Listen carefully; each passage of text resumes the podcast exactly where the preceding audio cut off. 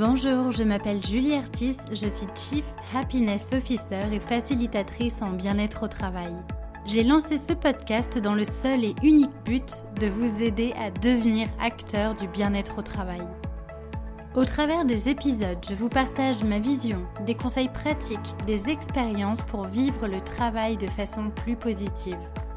Je vous emmène aussi à la rencontre de personnes qui ont décidé de faire du bien-être au travail leur mission au quotidien. Elles vous partageront leurs clés pour créer un monde du travail plus humain. Enfin, Génération CHO, c'est aussi un podcast qui vous permettra de découvrir le passionnant métier qu'est celui de Chief Happiness Officer, bien loin des clichés du bonheur au travail que l'on voit souvent dans les médias. Génération CHO, c'est un podcast que je publie tous les mardis et vous retrouverez toutes les notes de l'épisode sur mon site julieartiste.com. Pensez à vous abonner pour ne pas rater les nouveaux épisodes. Et si vous venez juste de me rejoindre, alors bienvenue Je vous invite à écouter l'épisode 0 où je me présente un peu plus en détail. Dans ce podcast, mon but est vraiment de vous donner de l'énergie et vous inspirer à passer à l'action. Alors, prêt à faire partie de la génération de ceux qui choisissent le bonheur au travail? Installez-vous confortablement pour l'épisode du jour, c'est parti Chief Happiness Officer depuis près de 5 ans chez Just Eat, une entreprise leader dans le domaine de la restauration livrée, Nathalie est une personne d'un naturel optimiste et elle a décidé de faire de son lieu de travail une entreprise où il fait bon travailler. Elle croit très fort en des valeurs telles que la confiance, l'autonomie ou encore la responsabilisation de ses équipes face au sujet du bonheur au travail. Aujourd'hui, elle est l'invitée du podcast Génération CHO. Nathalie, bonjour. Bonjour. Merci beaucoup d'être euh, avec moi sur cet épisode. Alors Nathalie, tu vas nous parler de ce fameux métier de Chief Happiness Officer puisque tu occupes cette fonction chez Just Eat depuis 2016. Euh, euh, alors, est-ce que tu peux nous dire comment le bonheur au travail finalement est entré dans ta vie et dans celle de l'entreprise dans laquelle tu travailles aujourd'hui? Qu'est-ce qui t'a amené à ce sujet? Tout d'abord, merci hein, pour l'invitation. Je suis ravie de, pouvoir euh, communiquer euh, sur ton podcast. Euh, je trouve que ce que tu fais est très très bien, en tout cas pour valoriser la, mission de, CHO. pour ma part, en fait, j'ai commencé d'être CHO, donc Chief Happiness Officer, depuis janvier 2016, mais ça n'a pas toujours été le cas, bien sûr, puisque je suis chez Just Eat depuis maintenant un peu plus de 10 ans. Euh, comme le temps passe. Eh oui. Euh, en fait, j'ai occupé le poste de responsable de la communication interne et de la culture d'entreprise. Et fin 2015, euh, j'ai lu un article au Chief Happiness Officer. Et tout simplement, bah, cette mission, ce titre-là m'a parlé. J'ai adoré le, côté happiness. Ça correspondait vraiment aussi à, mes valeurs, le sens de ma mission et puis surtout à l'ADN de, de, la société Just Eat. donc, je suis tout simplement allée voir le, mon DG, euh, et je lui ai demandé si je pouvais avoir ce titre-là en lieu et place de la responsable de la com interne.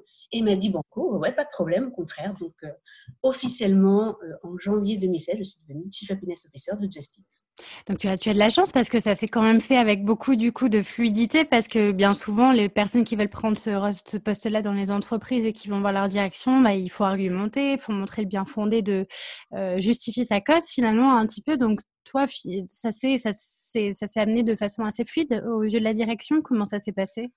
Ouais, tout à fait. Euh, c'est ça aussi qui, euh, qui, qui, me conforte dans mon rôle, c'est que j'ai j'ai eu cette chance-là et je, je, le reconnais, j'en suis aussi très reconnaissante euh, à Gilles Raison qui était à l'époque DG de, de Just Eat et j'ai pas eu à me battre en fait. Hmm on avait déjà dans notre ADN hein, ce bien-être au travail, etc. Mais c'était un sujet en plus à l'époque dont on ne parlait pas forcément aussi beaucoup. C'était bien moins médiatisé que maintenant. Tout à fait, mais on menait déjà des actions euh, pour le bien-être au travail sans pour autant le nommer, c'est vrai. Mm. Mais moi, ça me paraît tellement une évidence de, favoriser justement le fait que les gens se sentent bien au travail, que ça s'est fait très naturellement.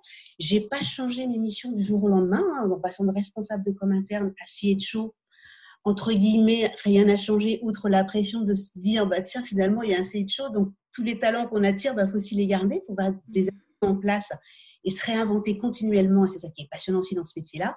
Mais effectivement, tout s'est fait vraiment euh, naturellement.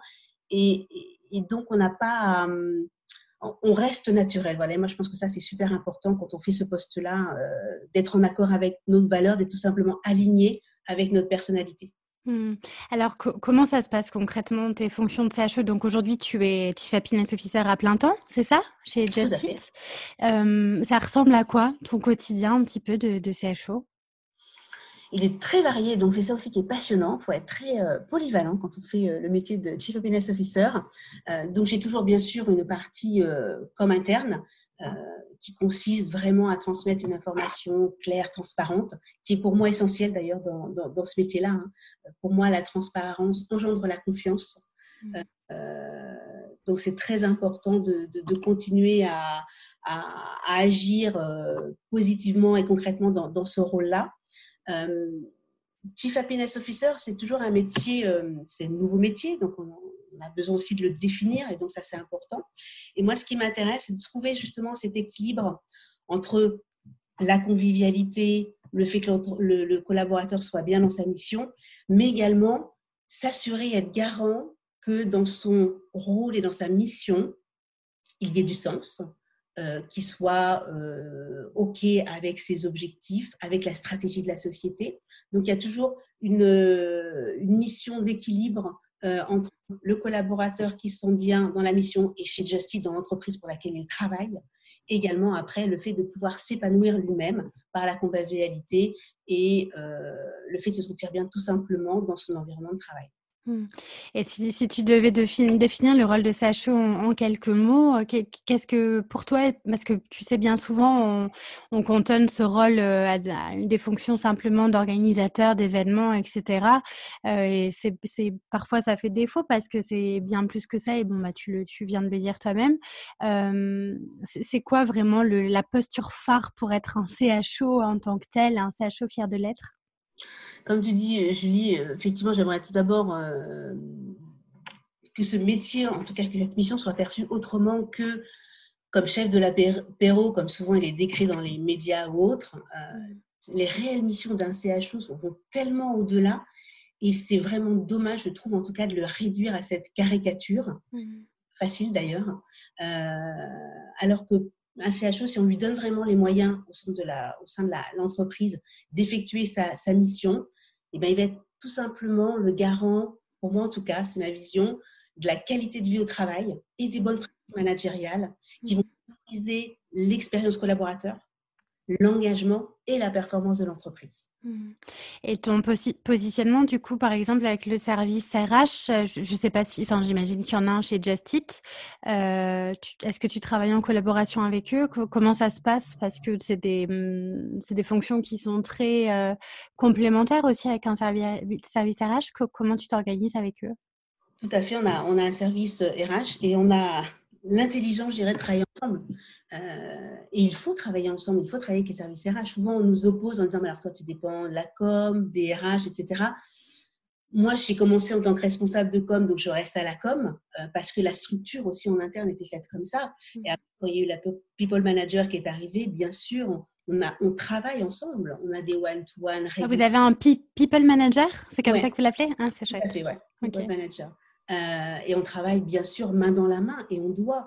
Moi, c'est ce que j'aime aussi dans la mission de CHO et souvent je me définis comme ça, comme l'électron libre.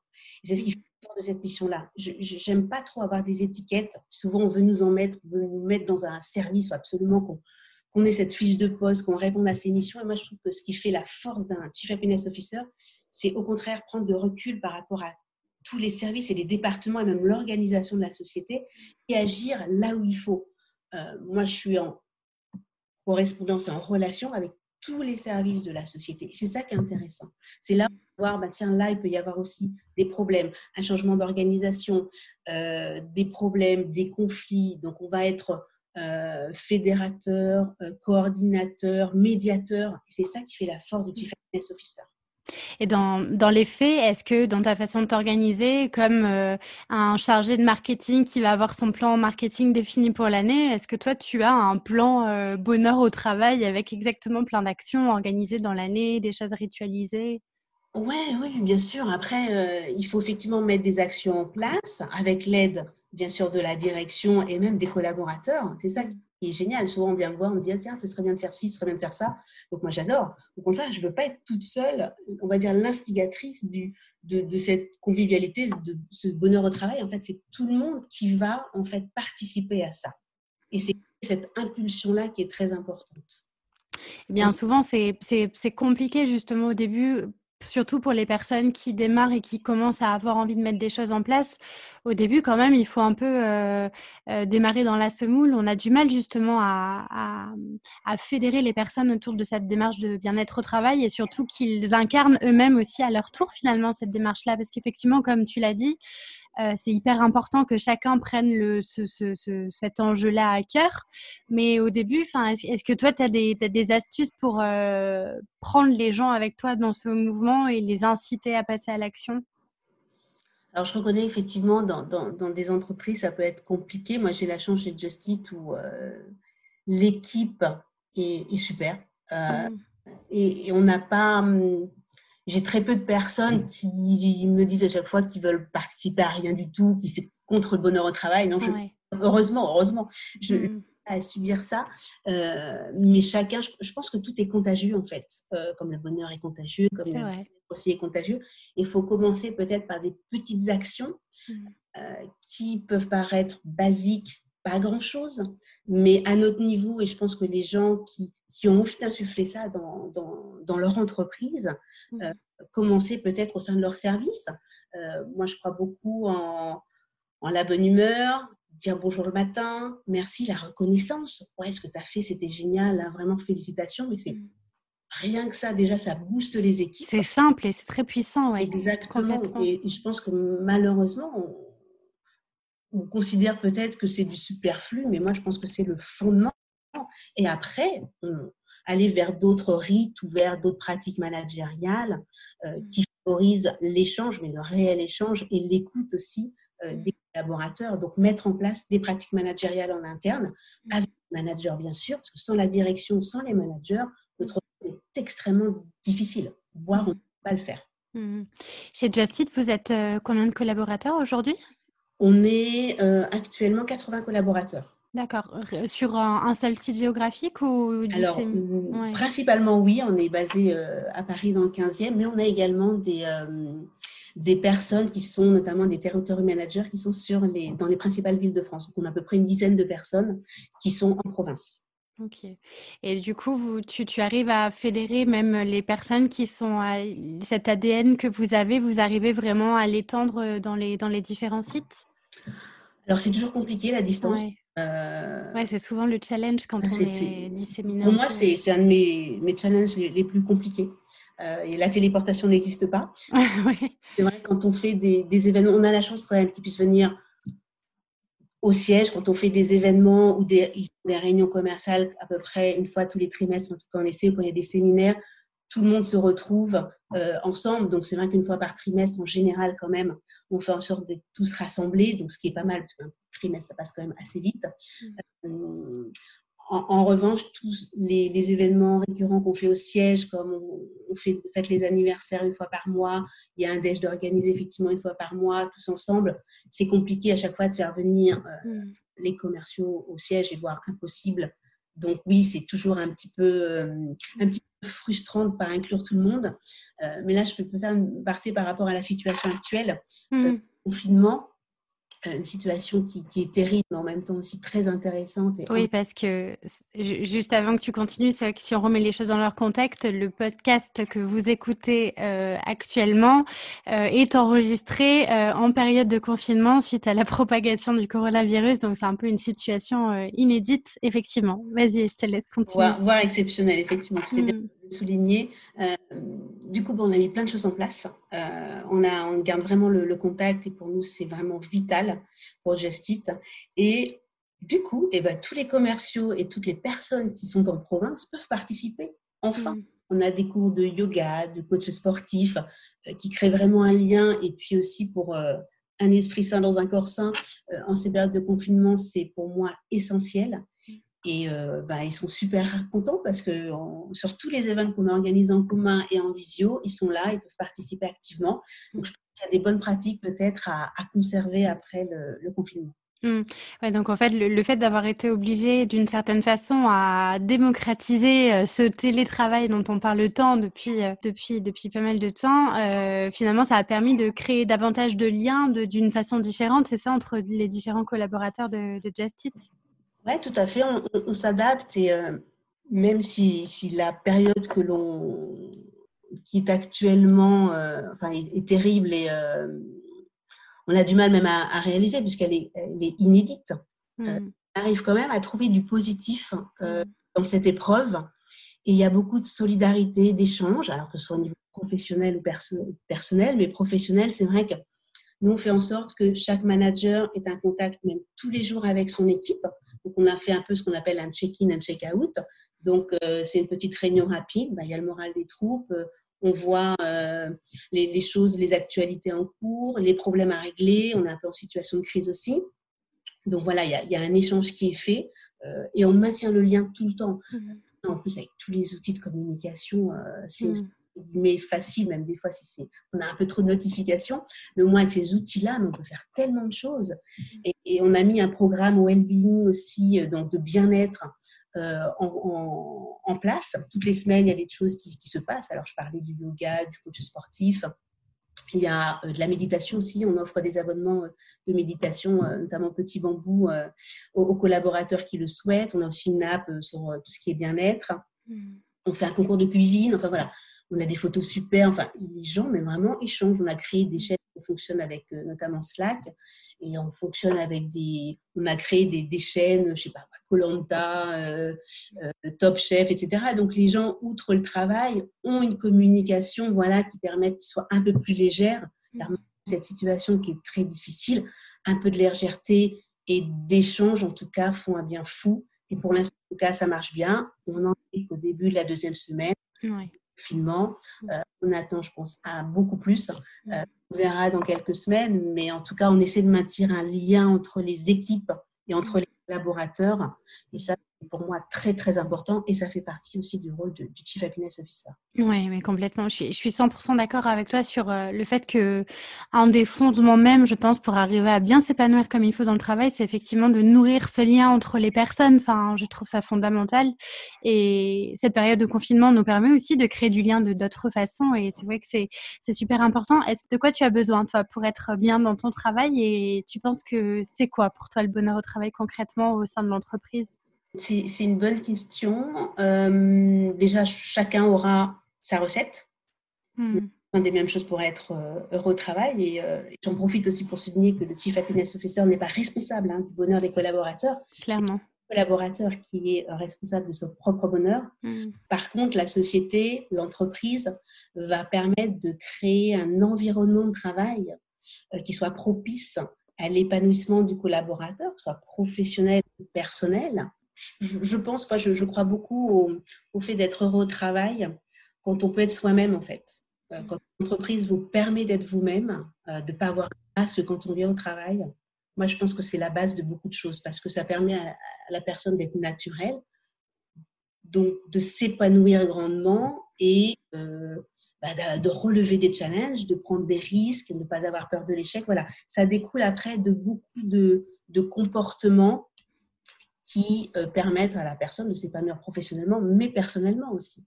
Hmm. Important, on est quand même minimum 7 heures au travail par jour, eh vendredi, en général. Euh, c'est énorme. Hmm. nos collègues que nos proches. Hmm. Euh, moi, je, moi je, je, suis à chaque fois effarée quand on doit se défendre ou lutter pour prôner le bonheur au travail ou le bien-être au travail. Ça devrait être au contraire la base et qu'on euh, devrait même parler de, travail et de bonheur en même temps. Il y en a qui disent euh, antinomie qu'on ne peut pas parler de bonheur et de travail dans une même phrase. Mais au contraire, bien sûr que si. Hein. Mmh.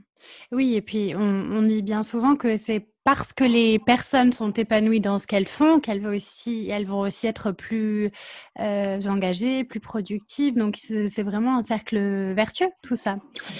Est-ce que, hum, est-ce que tu as, il y a des actions que tu as menées chez Justit qui ont véritablement bien fonctionné, que tu voudrais nous partager, des, des, choses qui, voilà, qui ont vraiment contribué à cette émulation euh, du, du, positif dans l'entreprise?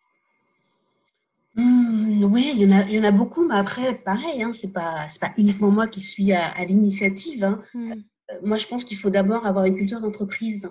Euh, quand vous rejoignez l'entreprise, il euh, faut savoir si vous allez être en phase avec cette culture-là. Euh, si votre objectif, c'est pas forcément de vous investir de votre travail et chacun conçoit le travail comme il souhaite, bien sûr. Si c'est juste alimentaire et au contraire, vous, c'est plutôt à l'extérieur du travail que vous avez envie de vous épanouir, mais il n'y a aucun problème avec ça. Mais peut-être qu'il faut effectivement trouver un, travail dans une société ou une start-up euh, qui, au contraire, prône la culture d'entreprise, l'engagement, c'est peut-être pas une bonne solution pour vous. Mais chacun euh, trouve son plaisir euh, et son bonheur euh, là où il le souhaite. Donc la culture d'entreprise est très importante. Ensuite, il y a des rituels qu'il faut mettre en place pour justement garder ce, lien, cette convivialité avec les collaborateurs. Donc là, le onboarding, tout ce qui est intégration, c'est super important. Ça, c'est pour moi vital parce qu'un collaborateur bien tout de suite qui se sent bien dans sa mission bah, va s'intégrer très facilement, va aussi vouloir rester, va vouloir mettre des choses en place. Et puis, euh, voilà, il tout simplement euh, être épanoui très rapidement. On a cette chance-là de, réussir assez bien nos onboarding parce que tout le monde est, briefé, toute l'équipe, on a mis vraiment des, euh, un parcours qui soit, qui permette en tout cas aux nouveaux collaborateurs de rencontrer d'autres collaborateurs des autres équipes, donc de un peu mieux les, euh, les, autres départements. Il va aller aussi normalement tourner sur le terrain, euh, s'il n'est pas commercial, bien sûr, parce qu'autrement, de fait, il le fera, euh, mm. au moins une journée avec un, autre commercial. il va devoir aussi répondre à des petites questions, ce qu'on appelle le portrait, qu'on va mettre sur le réseau social de l'entreprise. Ensuite, comme j'en parlais tout à l'heure, il va y avoir les événements récurrents, les déjeuners, les, ce qu'on appelle la burst des parties, donc en fait tous les anniversaires du mois précédent. Donc voilà, ce sont des rituels qui ne sont pas obligatoires, hein, bien sûr, qui permettent de dire, ben voilà, il y a aussi du lâcher prise. Euh, nous, chez Justit, on est sérieux sans se prendre de sérieux. Mm. Travail, mais à côté de ça, il faut vraiment des moments de lâcher prise et de convivialité, parce que je pense que quand on travaille des gens qu'on apprécie, avec qui ben, on est content de venir travailler le matin, ben, ça va simplifier, mais grandement, la vie mm. du jour au travail. On a tous des hauts et des bas, et ça permet justement ben, de pouvoir compter et d'avoir le soutien de son équipe, et ça, c'est vraiment très, très important. Mmh. Est-ce que dans toutes tes actions, dans, dans, dans, ce que tu as essayé de, me, essayer de faire, tu as, mmh, tu as eu des galères aussi? Est-ce qu'il y a eu des choses qui ne se sont pas passées comme prévu? Mmh, Pas vraiment, en tout cas pas encore. Mais c'est toujours riche enseignement. après, ouais, qui fonctionne plus ou moins bien. Ou par exemple, je sais pas moi, la bourse des parties, des fois effectivement il y a moins de monde, des fois il y a plein de monde, tu sais pas pourquoi voilà, après, il y a des événements qui prennent plus d'autres, mais ce n'est pas très grave, en fait. Ce qu'il faut, mm. c'est essayer. Hein, qui n'essaie rien à rien. Donc, euh, mm. quelque part, si on ne prend pas de risque, euh, on ne peut pas en récupérer les fruits. Euh, non, globalement, ça se passe bien. Et, je ne suis pas toute seule, en fait, à le faire. On a aussi ce qu'on appelle les Jam Ambassadors chez Justit. C'est une équipe de, sur la base du volontariat. À peu près, ils sont là pendant un an, en tout cas, et ils sont chargés d'organiser au moins une fois par mois un événement pour leurs collaborateurs. Donc, il y a un budget, on a 750 euros par mois, ah, et ce qu'on veut avec ce budget-là. Donc, ils vont euh, rebondir un peu sur les, euh, les, événements, comme je ne sais pas, il peut y avoir euh, Halloween, la Saint-Valentin ou là, la Saint-Patrick.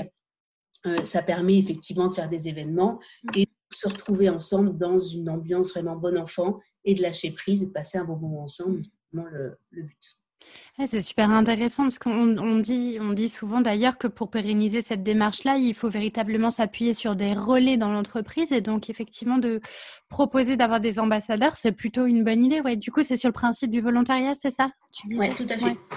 C'est chouette. Est-ce que tu as, hum, tu as une grande fierté à partager euh, avec nous en tant que Chief Happiness Officer chez Just Eat? La fierté, euh, c'est quand on fait justement euh, un événement ou des enquêtes et, euh, et, on voit que les, les, collaborateurs aiment ce que l'on met en place, en fait. Tout simplement connaissance. moi, faire des choses, mais qui ne prennent pas ou je ne ressens pas le, les gens qui y une, un retour, en fait.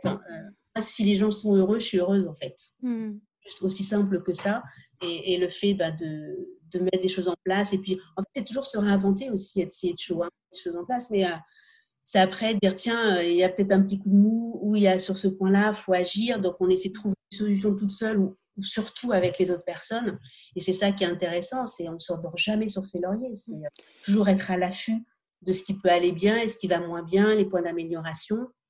On n'est pas parfait, il faut on aura, de toute façon, on a affaire à l'humain, donc on aura toujours des choses à faire pour essayer en tout cas que les gens se sentent mieux dans leur mission et bien dans l'entreprise, tout simplement. Hein. Les années passent, les gens veulent évoluer de certaines façons. On est à l'écoute. Des fois, on peut faire des choses, des fois, on ne peut pas les faire. Mais euh, en tout cas, on, essaie, c'est important. Et comment tu fais justement pour prendre euh, le pouls euh, des besoins des collaborateurs? Est-ce qu'il y a des questionnaires qui sont mis en place de façon régulière? Il y, a, il y a des choses, un baromètre peut-être? On a effectivement des enquêtes on a tenté, surtout avec le groupe Justice, de le faire une fois tous les trimestres, on s'est aperçu que c'était un petit peu beaucoup. Mmh. on analyse les résultats, euh, Oui, c'est souvent très lourd, ouais, pour. Euh, c'est vrai. Donc finalement, on, les a espacés un petit peu, mais oui, il y a des enquêtes et, la chance que qu'on a aussi chez Justice, c'est qu'on est une équipe, en tout cas en France, euh, à taille humaine. Donc, on 80 collaborateurs. Je pense que moins de 100 collaborateurs, on arrive à connaître tout le monde, à savoir effectivement les problèmes qu'il peut y avoir ou les problèmes à régler, euh, les points de friction. Donc, euh, ça reste justement de, des échanges et c'est pas uniquement via des enquêtes, c'est au feeling aussi et c'est la machine à café, toi comment tu vas et qu'est-ce qui va pas, etc. Mm-hmm. Et c'est aussi de faire régulièrement des entretiens avec certains collaborateurs pour justement prendre la température. Donc on est plus sur l'échange physique. mais après, je pense que les baromètres, c'est très bien aussi. Moi, pour mm-hmm. l'instant, estime que des baromètres réguliers, ça le justifie pas. En tout cas, le nombre ne le justifie pas. On verra après, mais euh, mm. très bien aussi qu'il y ait des baromètres, c'est important. Hein. Et mener des actions, c'est pas le tout de faire des enquêtes, mais après, il faut qu'il y ait euh, des actions. Déjà, il faut qu'il y ait une transparence au niveau des résultats. Mm. Chaque fois, euh, il y a des, des meetings qui sont organisés pour justement communiquer sur les résultats et prendre la mesure de ces résultats, faire des actions et si possible en commun avec les collaborateurs et qu'il y ait des collaborateurs qui prennent le lead sur les actions à mener. C'est mmh. important. Mmh. Tu, tu, tu, mesures? Est-ce qu'il y, a des indicateurs justement qui sont mis en place pour arriver à mesurer les actions, même si ça reste euh, souvent très difficile de savoir finalement euh, ben, c'est, qu'est-ce qu'on met comme indicateur en place pour mesurer l'épanouissement des collaborateurs? Mais il y a, il y a, des choses que tu, as, que tu utilises toi particulièrement pour ça? Non, pas vraiment. Après, c'est vrai que dans nos enquêtes, on peut mesurer la satisfaction euh, des collaborateurs, le INPS. Mm. Ça, c'est un baromètre. Après, comme je disais, c'est plutôt, enfin, pour moi en tout cas, et pour l'instant, la taille de l'entreprise, un, feeling et puis aussi le retour des, managers. Donc, il y a aussi une équipe avec les managers qui, est fait. Il y a quelque chose aussi que, que, j'ai mis en place et que j'aime beaucoup, c'est les ateliers de co-développement. Je ne sais pas si tu connais. Oui, c'est chouette. Euh, c'est un format des, euh, qui nous vient du Canada. Mm. Et, nous, on, alors on le fait en une heure et demie. Hein. Alors, on l'avait fait au début avec les managers et les collaborateurs ensuite, et ça marche très bien.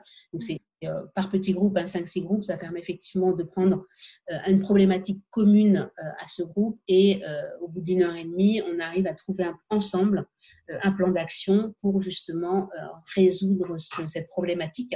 Mmh ça marche très très bien, notamment avec les collaborateurs. Quand je l'ai tenté, j'avais un petit peu peur. J'ai est-ce qu'il va y avoir des problématiques? Est-ce qu'ils vont vouloir aussi, euh, devant les, leurs collègues, euh, bah, parler de leurs problèmes en fait? Et en mmh. fait, ça marche super bien. Euh, c'est interservice, donc on voit aussi les problématiques des autres services. Donc meilleure connaissance, on donne, on reçoit. En fait, c'est que du positif. Donc je mmh. continue en tout cas sur cette lancée en espérant que ça, ça continue à porter ses fruits comme ça le fait.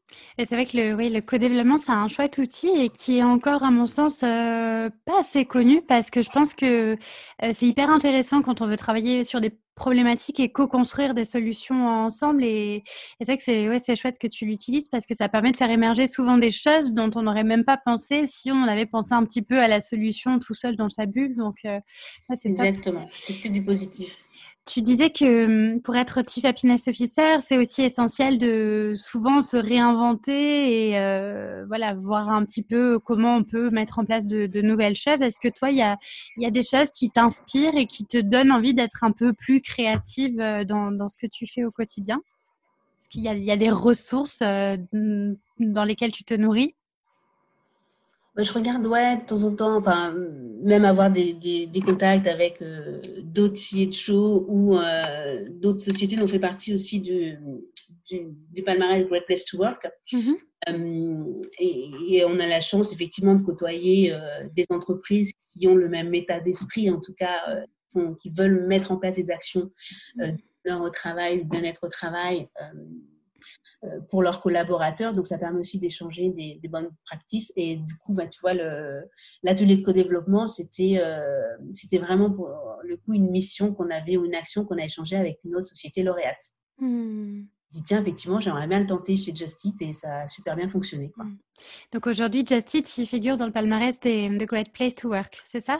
De, Ouais. De, le palmarès. Parce que là, genre, en plus, je crois que c'était le nouveau palmarès. Euh, D'accord. Palmarès, ouais, 2000, euh, 2000 2019-2020, mais là, je crois que c'est le nouveau palmarès en mars. Je pense qu'il n'a pas pu y avoir lieu d'ailleurs du fait du, confinement, mais, euh, mais voilà, c'est aussi un bon baromètre. Alors, on ne le fait pas tous les ans, mais à peu près tous les deux ans. Mm. Et euh, ça, permet en tout cas de voir si ce que l'on fait euh, a une résonance et, d'avoir aussi un outil comme ça extérieur qui nous permette vraiment de faire une, enquête globale. Mm de voir euh, les, choses qui fonctionnent et les points justement d'amélioration.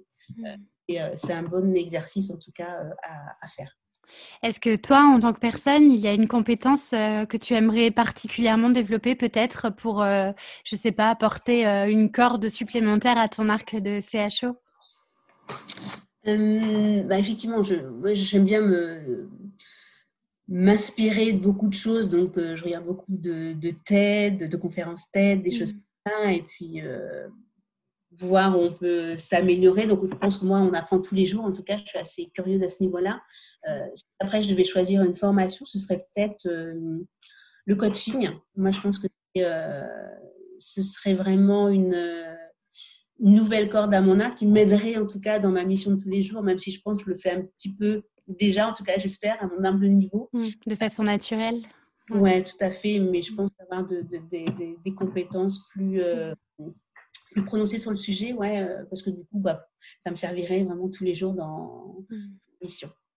Alors, on arrive presque au terme du podcast. Nathalie, est-ce que tu auras un conseil à partager euh, à ceux qui nous écoutent et qui euh, aimeraient passer à l'action en tant que CHO ou tout simplement en tant que personne qui a envie de mener des actions bien-être au travail?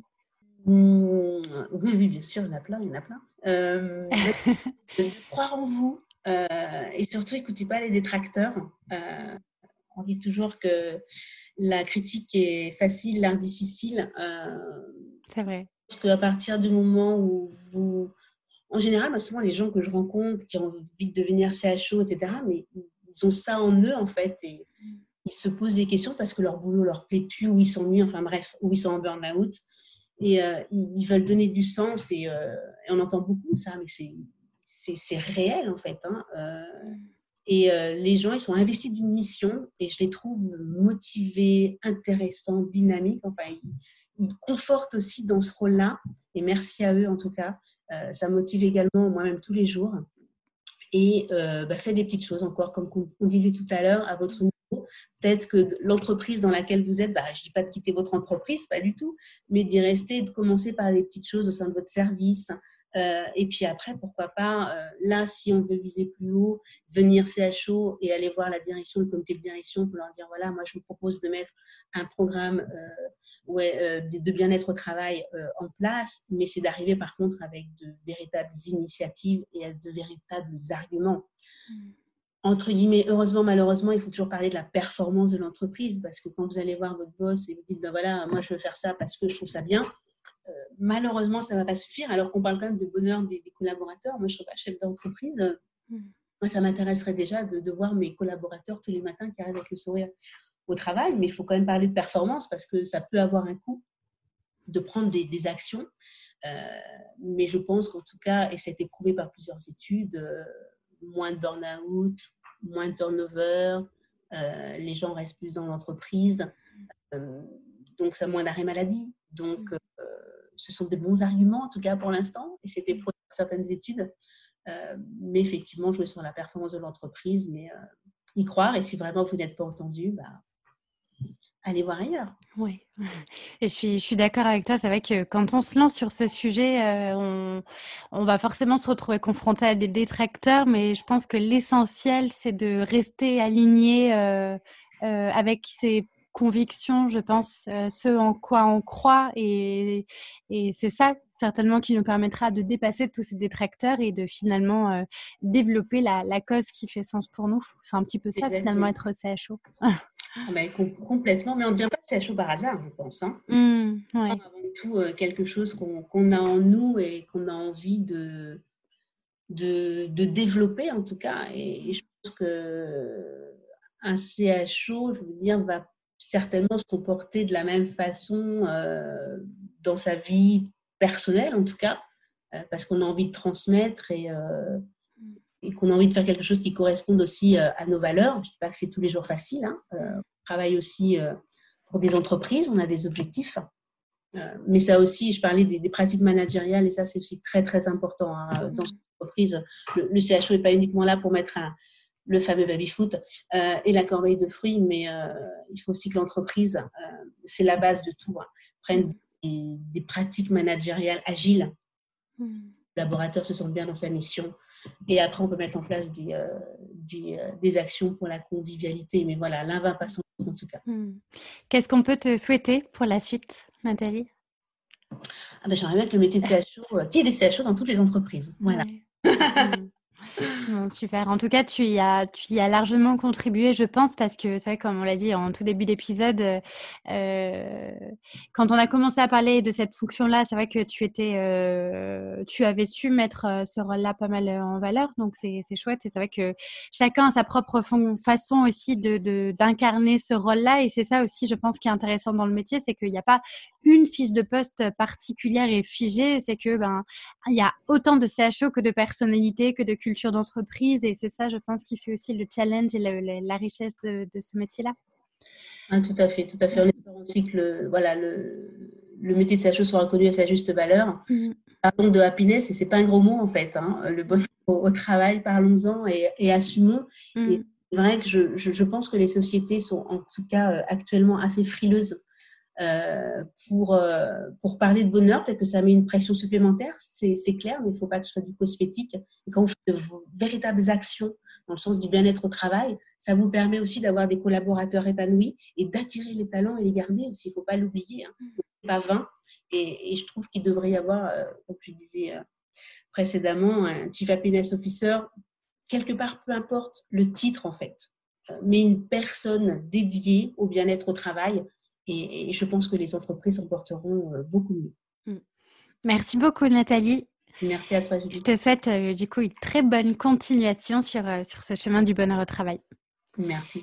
Et pour ceux qui nous écoutent, merci pour votre écoute et je vous dis à très bientôt pour un nouvel épisode de Génération CHO. Salut voilà, c'est tout pour aujourd'hui. Mille merci d'avoir écouté jusque-là. Une dernière petite chose avant de nous quitter, si le podcast vous plaît et que vous voulez m'aider à le faire connaître, alors je vous invite à me laisser un petit mot doux en commentaire, à me mettre 5 étoiles sur iTunes ou encore à le partager sur vos réseaux.